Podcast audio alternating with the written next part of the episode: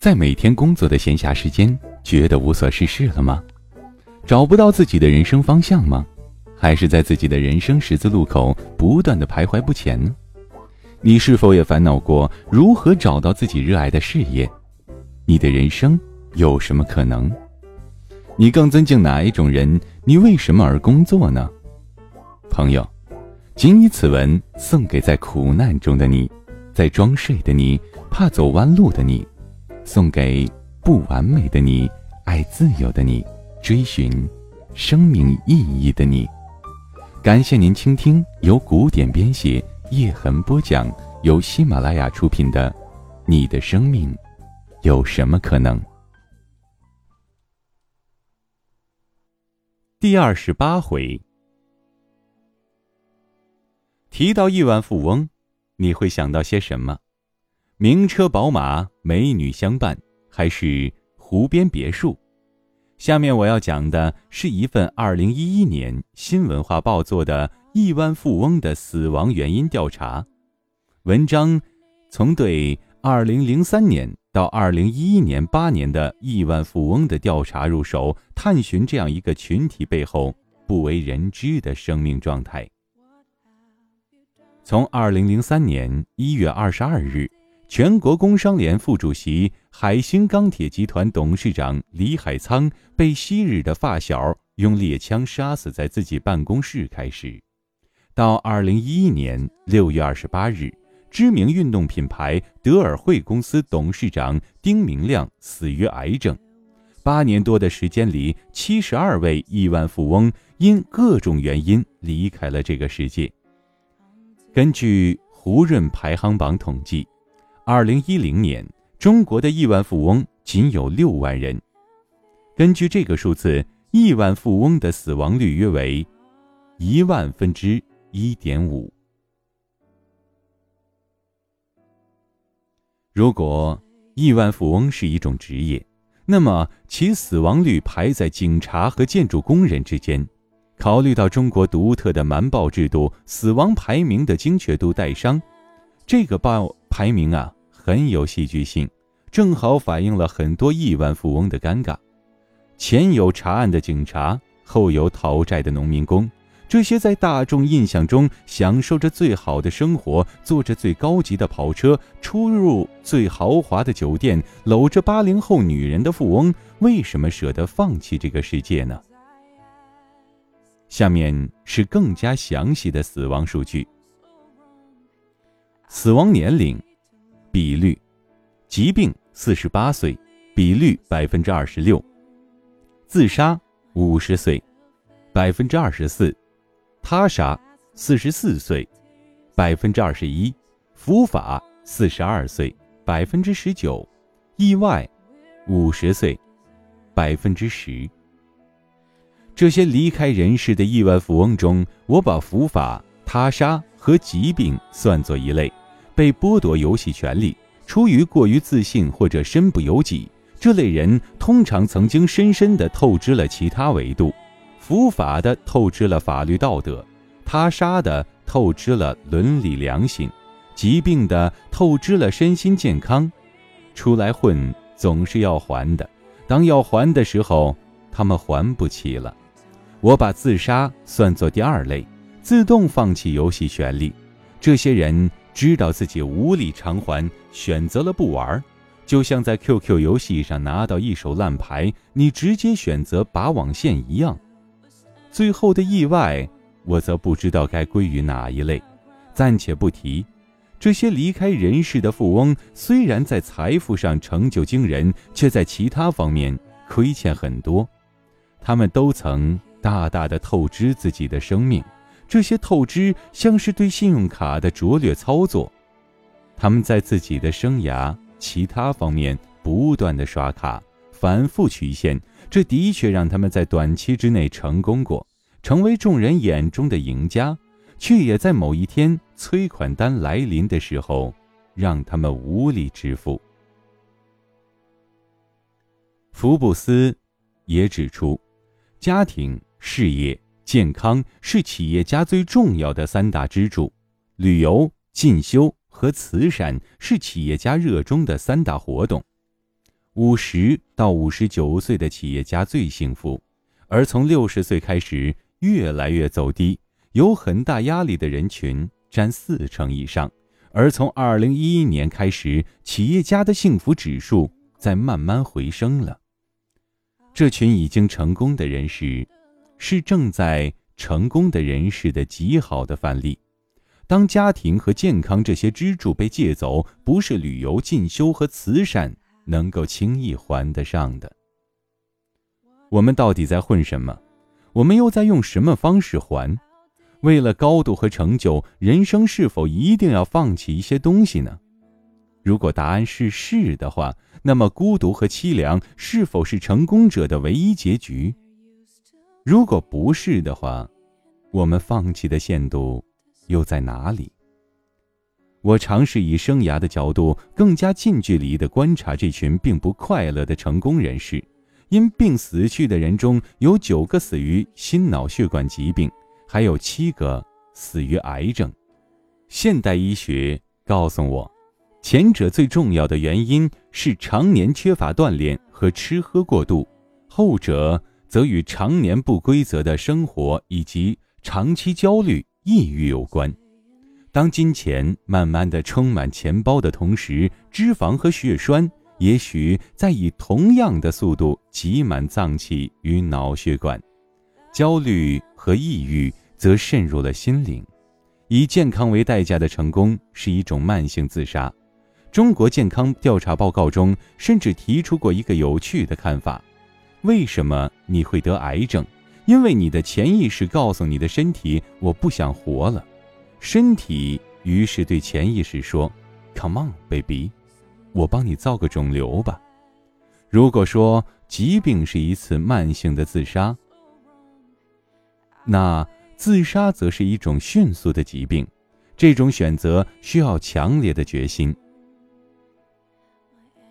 景德镇市的信义房地产开发集团董事长邵和谐等七人选择了上吊，陈能哈工大高科技风险投资有限公司总经理赵庆斌等五人选择跳楼，珠光集团浙江钢结构有限公司董事长卢立强等两人选择了投水，合肥森淼集团董事长侯业富等两人选择了服毒。包头市汇龙商贸有限责任公司董事长金立斌选择自焚，我近乎残酷的一条一条罗列出来。我想你也与我一样，能感受到接触这些数据时的震惊，体会到背后他们离开这个世界的决心。他们多数是因为公司资金链断裂，或者是犯恐惧犯罪事实败露，或者是因常年的抑郁做出这样的选择。这当然只是亿万富翁中的很少一部分人，但也反映出一个事实：很多亿维度的成功不是生长出来的，而是从其他维度转账出来的。这种急功近利的成功，对个人来说，一旦反扑，就会带来生涯的全盘垮台；而对于社会，则反映了整个商界的浮躁、浮夸和不安分。这背后也有更加深层的原因：一，缺乏自我。在中国这个以交际为核心的商业环境中，商业的成功往往在酒桌与交际中完成。富豪们白天主内处理管理，晚上主外处理关系，回到家里还要处理家事。各种关系下是各种角色的扮演需要。在我调查的十四个企业总裁或董事长中，每周能够自己掌控的自由时间平均不超过四个小时，在家吃饭平均零点八次。他们和自己相处的时间很少，从自己的温度账户里透支了太多的快乐，很容易崩盘。第二，缺乏支持系统，成功者被赋予了强大的社会形象。内心自负，早期多有独立打拼的创业经验，早已习惯了高处不胜寒的孤独，其中还包括一些问题，因为灰色、黄色、绿色无法与外人道，这让他们遇到问题喜欢独自承受，这些问题日积月累，终于让他们觉得，即使停下来，也比现在温暖。那是怎样冰冷的一种决心！亲爱的听众朋友，您现在正在收听到的是由喜马拉雅出品的《你的生命有什么可能》，本文作者古典播讲叶之痕。第三，社会的裹挟，社会对于成功的一维度定义，让企业被大众裹挟，看市值，看股价。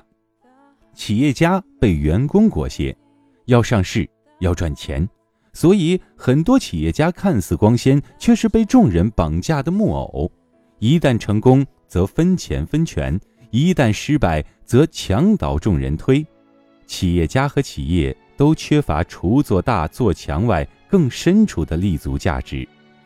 我们常说，有钱不一定幸福，但是没钱一定不幸福。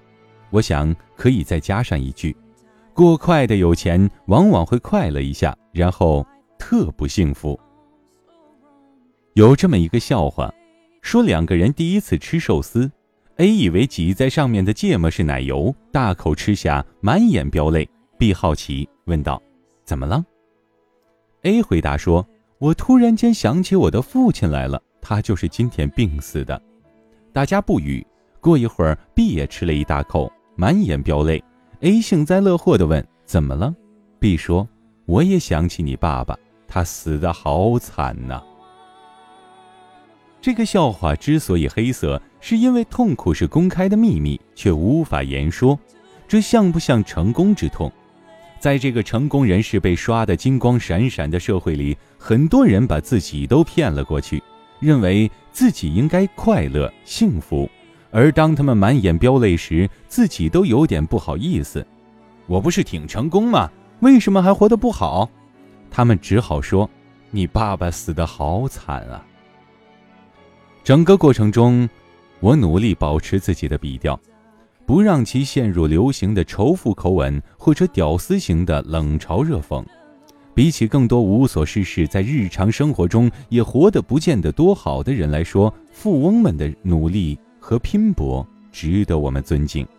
我更希望通过这些分析形成一个思考：成就我们的高度的代价到底是什么？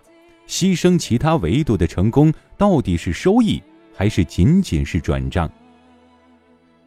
如果当初那些离开我们的富翁在生涯的一开始就知道和明白高度的代价，他们还会那样选择吗？他们会不会在高度和内心温度以及生活与家庭的决策中稍微犹豫一下，然后走上那条不那么光鲜，但是可能更卓越、更温暖、更自由的道路呢？而当我们在整个社会追求名利的大潮的裹挟之下，是不是也可以停下来检视一下生活的其他可能性呢？家庭。幸福、宁静，都是我们生命中的长期股票。他们在我们年轻的时候购入，然后慢慢的在岁月中升值。家庭股在四十岁以后越来越升值，健康股在五十岁以后越来越升值，而宁静则让你在面对死亡时有无上的价值。持有它，已经是莫大的荣幸。而大多数人在年轻的时候把它们全部都廉价卖出，去追求当下的现金。他们永远不知道那些东西值多少钱。斯文是新精英的市场总监，在二零一零年的时候，公司需要开发一个项目，大概在九月初结束。有一天中午我们吃饭，他告诉我，他为了这项目快忙死了。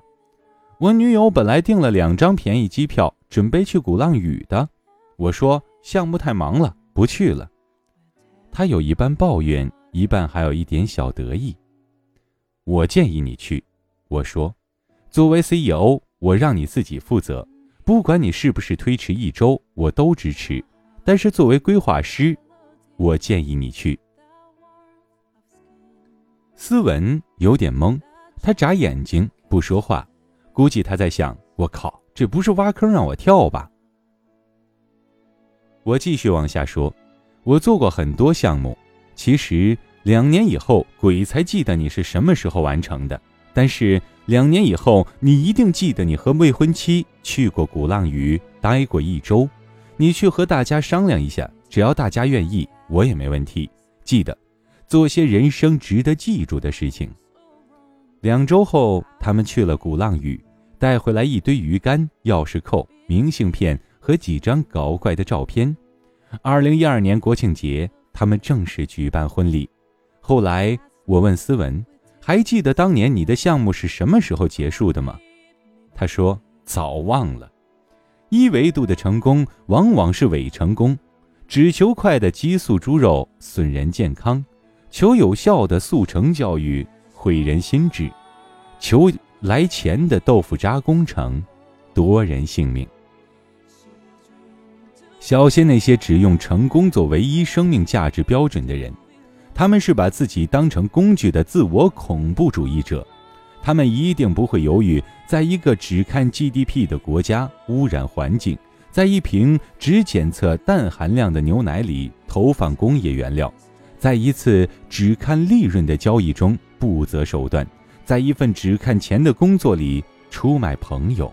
在一个让自己少奋斗十年的结婚对象前放弃爱情，培养出一个只看排名和学校的孩子。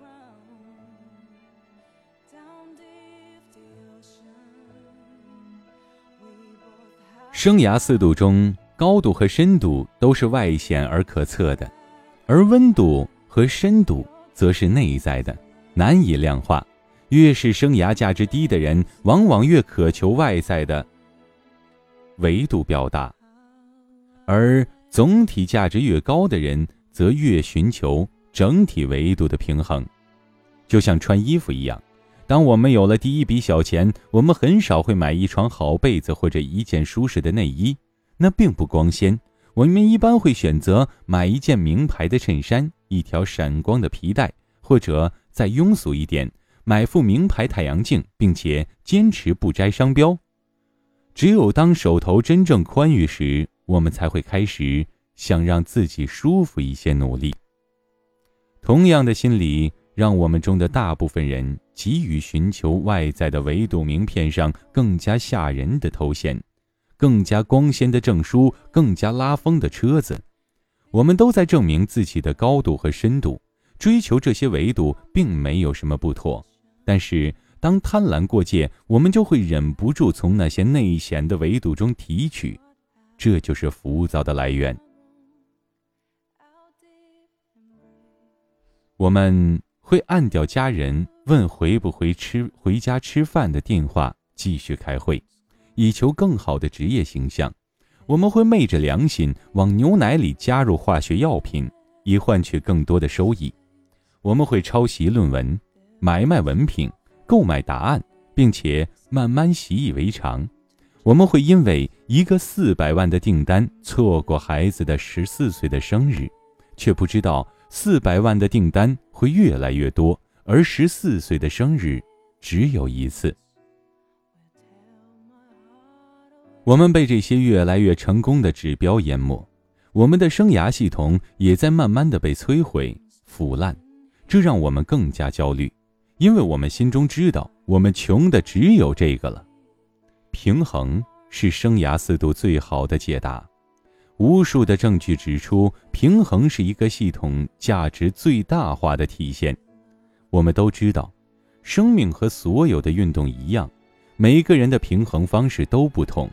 要找到平衡，就要先找到自己的重心。但，如何找到生涯的重心呢？常见一些人在二十多岁选择回老家做份安稳的工作，或者为了父母亲的意愿选择发展不大的生活。他们的理由很坚定：父母亲抚育我们多年，难道不应该吗？父母亲为我们操劳多年，的确值得孝敬。但从生涯四度的角度，我们可以探讨一下，什么时候父母最需要我们照顾？父母亲最需要照顾是在他们六十到八十岁的时候，前面一段时间刚刚退休下来，需要心理支持和找到新的方向；七十到八十岁，身体每况愈下，需要心灵、健康、经济方面的支持。那个时候我们多大？按照三十年一代估算，大概是三十到五十岁之间。那个时候我们最需要的是从容强大的心灵，有自己的方向，稳定的经济收入。而这几项获得与否，又与你毕业之后几年的努力相关。所以，毕业后那几年，你越是为了孝敬父母，就越应该让自己有一个健康、持续发展的职业生涯。在你的每一个生命阶段里，生涯每个维度都有自己的需求，关键是找到核心的那个。有人高度不足，是因为深度积累不够，所以没有竞争力。有人则因为温度不足，无法维系宽度。我们可以在不同的时间段发展好所有的维度，但是我们无法在一个时间段里同时发展所有维度。请记住，在一个阶段内，总有一个生命维度是改变生命的杠杆，生涯平衡点就在其后面。思考一下，这五年内。你的生涯四度中有哪一个维度一旦改变，就能带动所有部分都改变？亲爱的听众朋友，感谢您收听由喜马拉雅出品的《你的生命有什么可能》。本文作者古典播讲叶之痕。今天的节目就播讲到这里。想要收听更多精彩内容，欢迎下载喜马拉雅手机客户端。